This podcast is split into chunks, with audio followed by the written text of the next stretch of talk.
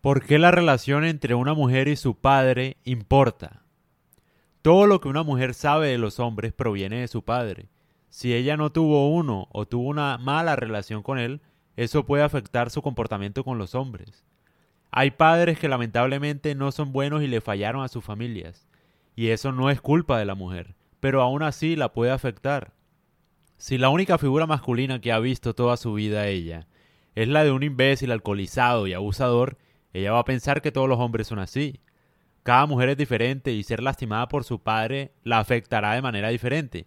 Algunas mujeres se convertirán en feministas, otras desarrollarán vacíos emocionales, otras sufrirán de una fuerte depresión o desarrollarán problemas de confianza.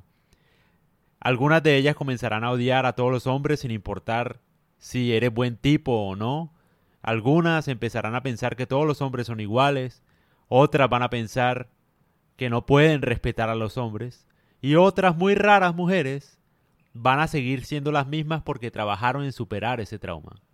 No quiere decir que las mujeres que no tuvieron un padre ejemplar sean malas personas, solo que deberían concentrarse en superar emocionalmente a su padre, porque sus futuros hombres merecen la oportunidad de demostrarles que no son sus padres. Sus padres no son imbéciles porque son hombres, son imbéciles porque son malas personas. Por eso la relación con su padre importa mucho. No deberías estar con una mujer que odia a todos los hombres por culpa de su papá o que es inestable emocionalmente por el vacío de su papá. Con esto obviamente yo no estoy diciendo acá que las mujeres que no tuvieron un papá o se lleven mal con su papá sean malas. Es decir, es difícil, ¿no? Porque uno no puede categorizar a una mujer por lo que le tocó vivir aparte porque no es culpa de ella, ¿no? Es difícil, o sea, puede que sea buena, obviamente, pero generalmente yo sí tengo que decir que no es así. Porque en parte las mujeres no ven, claro, no lo ven como un problema llevarse mal con su padre. Porque la culpa es del padre. Hay papás irresponsables que no se hicieron cargo de su hija, que la vieron como una carga, que se fueron de la casa, que dejaron a su mamá una vez quedó embarazada, etcétera. Entonces la hija obviamente no se va a sentir culpable y va a tener toda la razón de sentir cierto odio hacia los hombres. Pero ¿qué es lo que pasa? Que ese odio hacia, los hombres la inhibe también de ver lo bueno que hay en los hombres o de ver los buenos hombres que pueden existir en su vida.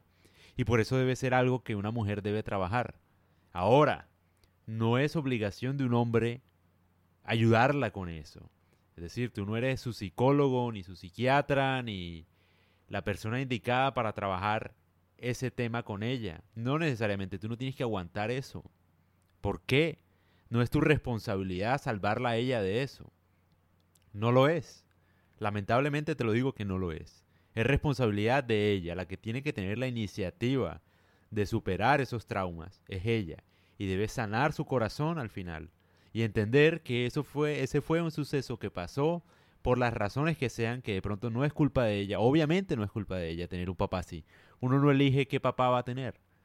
Pero debe trabajar en eso, debe sanar su corazón para poder acceder a buenos hombres, para poder permitirse amar nuevamente a un hombre.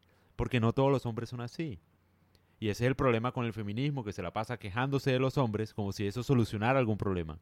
Las quejas no solucionan ningún problema la verdad. Entonces te intitulan en un sentimiento que obviamente no es tu culpa porque hay hombres que son una porquería. Y estamos de acuerdo que son una porquería. Yo estoy de acuerdo. Yo no debo decir cosas de mi vida privada, pero yo sé que son una porquería. Yo he salvado a mi novia muchas veces de muchos hombres en su vida que han intentado hacerle daño. Entonces yo sé de qué estoy hablando. Ahora, también sé y hablo desde lo más profundo de mi corazón que la mujer es la que debe trabajar eso.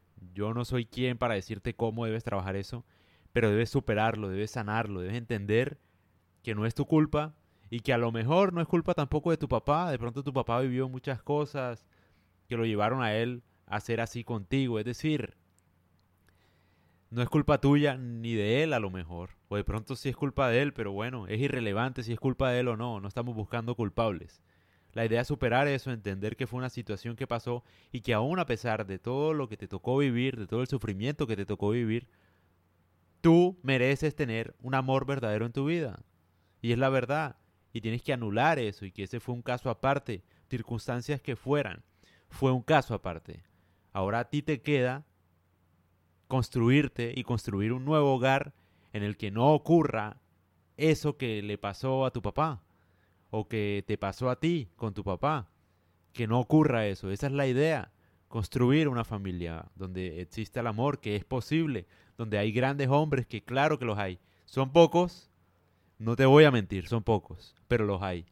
Hay hombres que van a estar dispuestos para ti, para amarte y cuidarte y protegerte a ti y a tu familia durante toda la vida.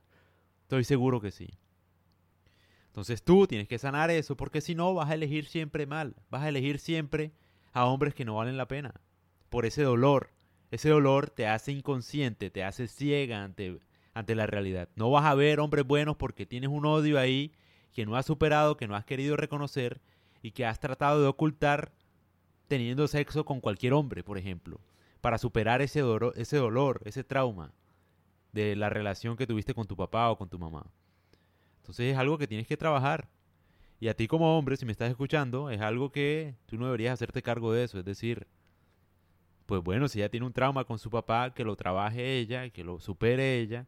O si no, te buscas otra persona porque no es tu labor ser el psiquiatra de tu pareja, el psicólogo, en este aspecto, porque es muy personal. ¿Sí me entiendes? Entonces esa es la idea. Y espero les guste este podcast. Si pueden compartirlo, me serviría un montón. Así que nada, espero estén muy bien y, y bueno, me despido. Nos escuchamos una próxima vez y les mando un abrazo bien fuerte. Espero todo esté yendo bien en sus vidas y, y nada, agradecido con ustedes. La mejor forma de agradecerles que tengo yo es tratar de hacer cosas muy bien, muy bien hechas, la verdad. Y entonces es como mi forma de agradecerles. Gracias, estamos creciendo un montón.